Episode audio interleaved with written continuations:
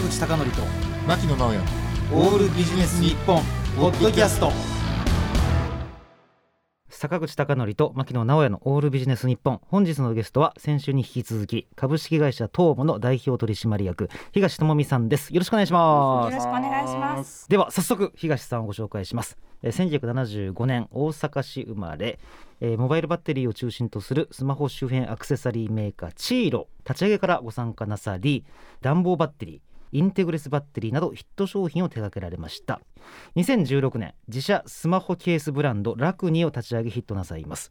2021年3月にメタバースでのマーケティングや調査を手掛ける株式会社オーライを立ち上げ3月25日 MDN コーポレーションより仮想空間と VR を出版なさっております。じゃあ今週も先週に引き続きよろしくお願いします、はい、よろしくお願いします。東さんちょっとこれが気になったんですが、はい。あの仮想空間と VR って本なんですけれど著者名が東さんのお名前ではなくて 会社名となってますよね、はい。これあの社員の方全員で書かれたということですか、はい、あのー共著なんですよ。うん。あの正確には8人の著者がいまして、はい。まあそれをそのまとめるための屋号みたいなものはもともと作る予定だったんですね。はい。はい。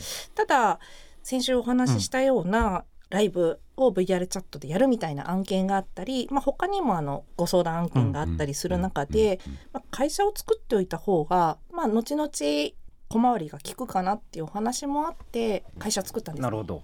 あの先週ははい。東さんが VR 空間上でホストクラブに狂ってると いう話を中心にお伺いしたんですが、うん。この8人の著者全員ともやっぱりホストクラブ狂いなんですか？いやもうホストクラブに来るっていうのは私だけで、本当ですか まあ、皆さん結構それぞれ目的バラバラですね。例えばワールドを作るクリエイターの方もいらっしゃいますしアバターを改変したい人もいますし、うんそもそもそのビジネスに興味がある方とか、うん。まあ、そのぐらいそのメタバースの空間ってあの裾野が広いので、うん。まあ、それぞれ興味の方向性がバラバラなんですよ。なるほど。あの牧野さんこの本お読みになってますけどいかがでした？いやあの私ですね正直言うとあの VR って言ったら AV とかね、うんそういうのしかイメージがなかったんですけど、うん。これを読んで特にそのメタバースということを読んでですね、あこういう世界があるんだうんっていうのがすごく驚きでしたね、もう自分の知らないことがに出会えたっていう本当に素晴らしい本だと思います。あの以前、ん。Facebook とか Twitter も始まった瞬間にまあやってみようかってやったじゃないですか。うん VR はだいぶ前に始まったけど、うん。そんなにまだ人口に会社はしていないのでやってみましょうかね。そうそう。で VR が始まった頃ってやっぱり男だから、うん。AV とかのところにやっぱ記事とかに目が行くうんってた自分にちょっと反省したっていうかね。SOD にしか目がいってなかった自分を ちょっと反省しつつですね東さんちなみにこの本ではどういうことがお書きになってるんでしょうか、あの特徴的なのは、著者の誰一人もともと VR 業界の人がいないんですよ。うんなのでそれぞれの分野で一線を走っているあの人間がその多分野から VR という世界を見た時に客観的にその事象を書くっていう体裁になってましてでもちろん専門家の方にもいろいろ話を聞いたりその中のプレイヤーの方々にインタビューもさせていただいてるんですけれどもあまり VR メタバースについてよくわからない方がなるべく全部わかるようにその XR、AR、VR っていう言葉の定義から、うん。どんな機材を使えばいいのかどんな歴史があったのかどういうビジネスが展開されてどういうプラットフォームがあるかっていうのを総括的に書いてる本ですね。あの仮想空間あるいはメタバースの中でのマーケティング調査ってどんな感じでするもんなんですか、あのエビデンスが固まった数字を取ってくるのがすごく難しかったので、うんうん。やっぱり我々の体感がベースまたは実際 VR の業界で走っておられる方のインタビューがベースにはなってきますね。なるほど。その時に、はい。例えばですよ。中にアバター作りたいとか、ワールド作りたい。まあそこまでいかなくても建物を作りたい。そういう依頼があった場合ってどうなさるんですか？あこれ私がもともと2年前ぐらいから VR チャットを始めたっていうのがまあもろもろのきっかけになってるんですけれどもその中にも実際の人生と同じようにあの人のネットワークっていうのがもうすごい確立されているので、うん。割ともうすでに制作者の方々やクリエイターの方々のネットワークを持ってるんですね。うんううん。ん、なるほど、まあ、私もともとウェブ制作会社もずっとやってますのでデジタルデータを作るっていうフロー自体はもうずっとやり続けてること。それが 2D であるか 3D であるかの違いみたいなところですね。なるほど。今うちの子供もねあの 3D でなんか作ってなんか売りたいとか言ってるんですね。あいいと思います。うん。だから例えばゲーム会社の Epic っていうところが出してる Unreal Engine とかいうはい。ツールだとかあるいは Unity とかいうので作るんですけどこれからは英語学ぶよりもそういうふうなツールを学習した方がいいんでしょうか？いや本当にそうだと思います。うん。ユニティもしっかり、 Unreal Engine もしっかり、あと今はやっぱり無料で使えるブレンダーという 3D モデリングツールを使ってる方が多いので、なんかあのアイコン作る時ブレンダーってよく見ますけど。えアイコンじゃなくてアバターです。3D のアバターそうそう。そうですね。作る時にブレンダーで作りましたっていうのははい。そのことなんですか、ブレンダーで作ってる方が今多いですね。なぜなら無料で使えるんで、うん。個人ユースの場合は、相談されたらブレンダーと Unity は今やっておくと10年先すごくなるほど。いいですよっていう話をします。私が大学生の時にあの Photoshop が高まさに。高くて買えなくて GIMP っていう無料のソフトがあってで今デザイナーやってるやつももともとそれを通過したってやつがいるんですけどまさにそれです。20年前の Photoshop って思ってくださっていいと思います。なるほど、うん。あれが 2D を、まあ、デザインするものだとしたら 3D をデザインする世界になってきてると、なんかこの前はい。建設会社の人と話してびっくりしたのが、はい。建設のビルの予定図とかをアンリアルエンジンとかでやるんですって。あそうでしょうね。であっちの方がはるかにもう利便性が高くて。ああまあはい。確かにそうだよな。出てたんですよ。うん。でその流れから聞きたいんですけど、はい。今例えば実際のビジネスの世界でなんか VR の活用方法とかで面白いのってあります？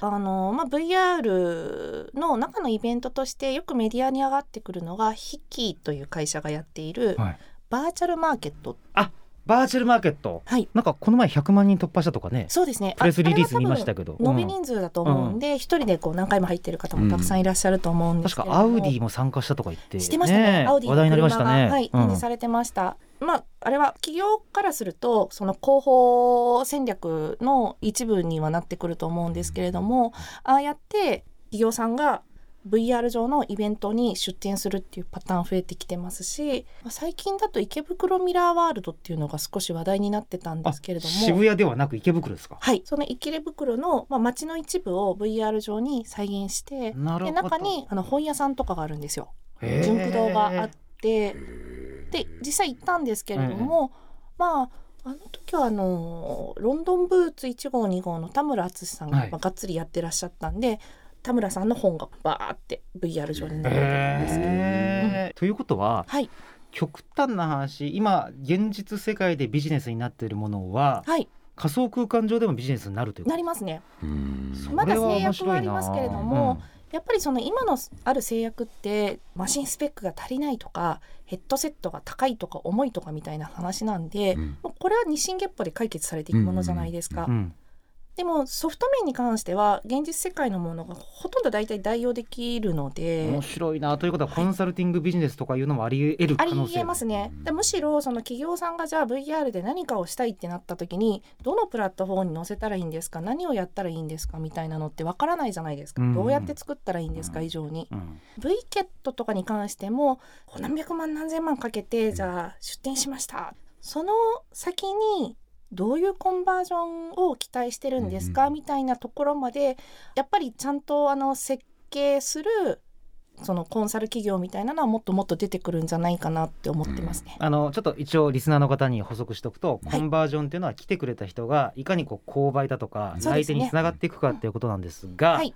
仮想空間上で行きますよね。はい。でそこで買い物はできないでしょ。まあ、一つはただのその看板じゃないんですけどブースを含め、まあ、見るというか、うん広告の一部だったりするんですがちょっと面白いなって思ったのが V ケット4の時に百貨店さんが出店されてたブースで、そのお肉とかワインとかを展示されてて、え面白いそれ。結構出来がいいので、はい欲しくなっちゃうんですよ。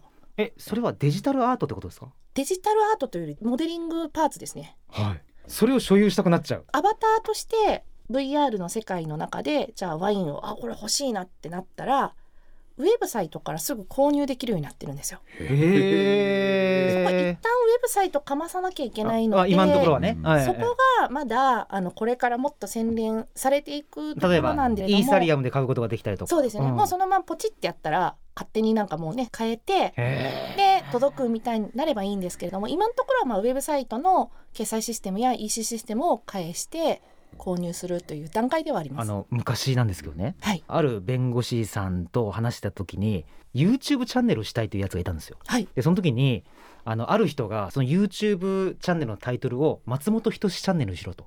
いいんですか？いやそれって名前って商標って捉えてないケースが多いんで。ああなんです。そういう抜け穴がいろいろあるわけ。で、はい。今の話聞いて思ったんですが VR 上で商標とかをこう使っちゃうやつってどれくらい取り締まられるんですか？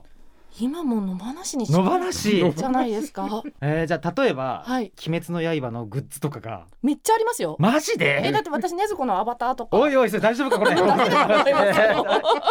マジっすか？あとすごいなって思ったのが、VR チャット上に、ゼルダのあゼルダ。伝説。はいはいゼルダの伝説の始まりの大地でしたっけ、あ始まり大事ありますよ。あれをそのままぶっこ抜いたようなワールドがあって、うわへー。すごい昔あの、はい。マインクラフトで、はい。ポケモンの世界をそのまま移植したやつがあって、はい。すごい大問題になってたんですよ。そういう感じです。あ無法地帯だから。無法地帯でぶつもりもあります。めっ本当ですか？ちゃあのすごい上がったんですけど、ええ。あかんなって思いながら気分は上がりました、気分は上がりました。ただ今はもちろん無法地帯だけども今例えば僕はあるブランドのセーター着てるんですが、は例えばそのブランドが例えばお墨付きを与えたはい。データとかで、そのアバターに着せたいがためにもしかしたら5万6万円払う人いるかもしれない。います、うん。グッチが出しましたね。おスニーカーを。この業界の中でめちゃくちゃ話題になっていて、え。グッチがそのおしゃれなスニーカーを公式でアバターで出したんですよ。えいくらぐらいなんですか？すみません買ってないんええ。でちょっとわかんないんで数千円ですかね。まあもちろん普通のスニーカー買うより全然安いんですけど、うんうんうん。みんな履かせたいと思うじゃないですか、うん。すごい世界に来てますね。履きたいって思うじゃないですか。グッチのスニーカー十数万するっていうのうんうん。が数千で手に入る、こはい。れ問題あったんですよ。なんですか？あの、ね。多分グッチのスニーカーを作って売ろうっていう発想から実装するまでの間に、まあ、ちゃんとしたコンサルがいなかったか、うんわざとなのかわかんないんですけどアバターにスニーカーを履かせられないんですよ。なんかうん。バタ臭いアバターとスニーカーが一体化してて分離できない状態になってるらしくて、へ じゃあメーカーさんや企業さんが参入するにあたって何をするべきなのかって皆さんわからないんですね。ん実は仮想空間と VR の執筆者の中に株式会社シフトールの代表岩佐拓磨さん岩佐さんあのはい有名なね、有名なはい岩佐さんがいます。で岩佐さんはですねルミックスのカメラ一眼レフカメラをブース、まあ、ブースというあの 3D データを売買できるサイトがありまして、はい。まあ、そこにルミックス公式として販売したんですね。うん。どうやってそのカメラの 3D データ使うかっていうと実は VR チャットの中にあのバーチャルレンズっていう一眼レフみたいな撮影ができるプログラムがあるんですけど、うんそれと一体化させることによってルミックスの筐体で VR チャットの中で撮影ができるっていう。でそれは岩佐さん自身が VR チャットすごくやってもうその文脈も分かって造形が深いのでそういうアイデアも出せるし実際出すこともできるっていう。すごいですね。これできる人あんまいないんですよ。だってパナソニックからそう。かつねファブレスに行って、で そうなんです。ファブレスどころか次はそう。デジタルデータ上のプロダクツを作り始めた。そうなんですよ。すごい文脈ですねこれはね。これまた先週と同じ話になっちゃうんですけど、すべてのきっかけははい。VR ホストクラブなんですよ。そうなんですねまあ、いわゆるあの VR に造形の深い人たちがそこら辺いるだろうから、はい先端の話題が入ってくるってことですよね。というよりもですね、私が VR ホストクラブにめちゃめちゃハマって、はいメディア記事にも SNS もずーっと VR ホストクラブのことばっかり書いてるんで、はい、ちなみにお気に入りのホストの名前なんですか？はい。しきさんっていう四季さん、四季さん、四季さん。でもまだついてもらったことがなくってえー、ちょっと待って待って待って。それまついたことがないのに好きってまさに歌舞伎町あたりの伝説のホストですそれ。そうですそうですあの、えー人気ありすぎてえー指名できないんですよでも一回しきさんしきさんってうるさかったんで困ったねこれね。空き時間にちょっと来てくれた時に 空き時間に来て空き時間に来てあの少し声かけただけで好きになっちゃってもう。はーってローランドさん聞けるかなこれ。マジっすあか。ともう一人、はいかけるくんっていう、はい。あのお気に入りのホストいるんですけど来ましたよ。でもね大抵ね、さん付けとくん付けって怪しい関係性があるんですよ。うんこう微妙なね。なるほど、なるほど。うんみんな源氏名でやっててその時ネームプレートっていうのが普通あのアバターの上に出てくるんですが、うん隠すんで VR のホストをやっている人と実際 VR の中で遊んでる時別人格でやってる時多いんですね。なるほど。うんうん。この中の人知っててよく遊んでるんで、はい。なんか女を見せるみたいな感じになるのがすごい嫌だっていうか。えーですね、ちなみにあのリスナーの方に説明しておきますが 突然東さんが手振り身振りをすですね、うん。交えて話してくれてるんで相当興奮してる様子が、はい。アバターの中でも違う人格が見れるそうそうなんですまた面白い話ですね。面白いんですよ。リアルでも違う人格見れるけどアバターの中上でもって困ったねこれうんね、そうだからかけるくんと一緒に人狼とかやってるとキャラが違うんですけど、ちょっと待って VR 上で人狼やるんいやめっですちゃやりますめっちゃやります。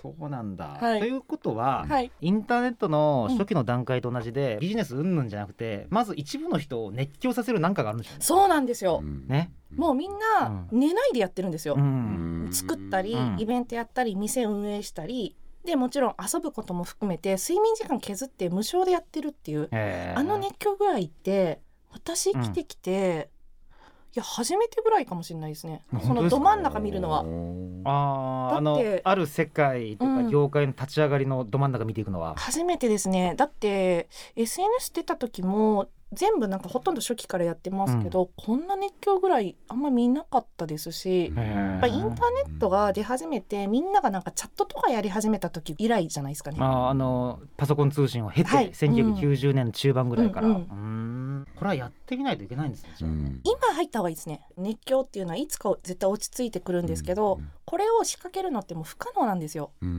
いろんな偶然が重なってたまたまその熱狂の渦が生まれた感じなんであのちなみにうちの子供にアドバイスいただくとすれば、はい。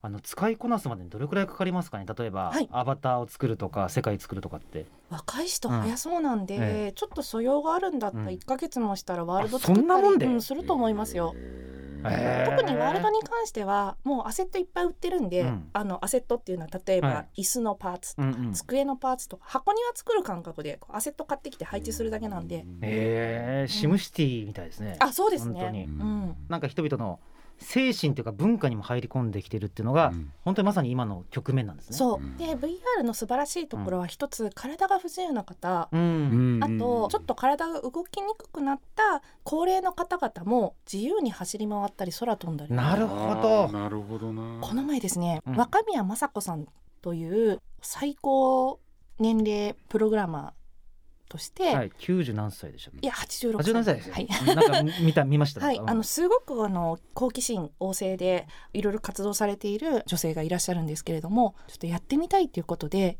体験していただいたんですけど、うん。もうすごく喜ばれてもうすぐ買われたんですけど普段だったら走るとかちょっと大変だと思うんですけどブワーって動けますし、うん。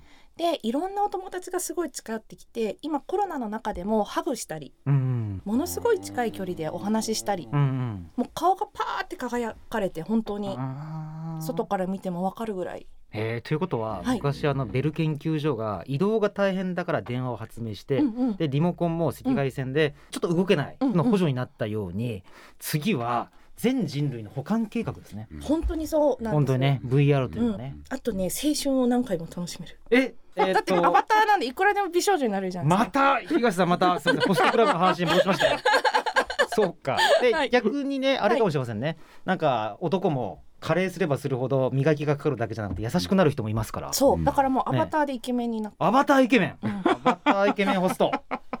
今のところまだ男性の方が多いんですよ。はいで女性の方が少ないんで VR 内恋愛も男性と男性多いんですね。VR 内恋愛？はい面お砂糖っていう言葉がありまして、うんその業界の言葉でですね、あの甘い関係っていう意味なんですけれども、美少女になった、まあ、お兄さんまたはおじさんと美少女になったお兄さんまたはおじさんがパートナーシップになってるそいう。なあちなみに別れることはお塩って言います、おしろああなるほどね。ちなみにその世界でも、はい。あの多数の人と付き合うのは禁止なんですか？あ言いますよ。あのポリアモリみたいなこと。ポリアモリ？言います言います。そう、はい。多人数でこう恋愛し合うっていう。面白い。もう本当に心から残念なんですけど、お時間が来てしまいました、はい。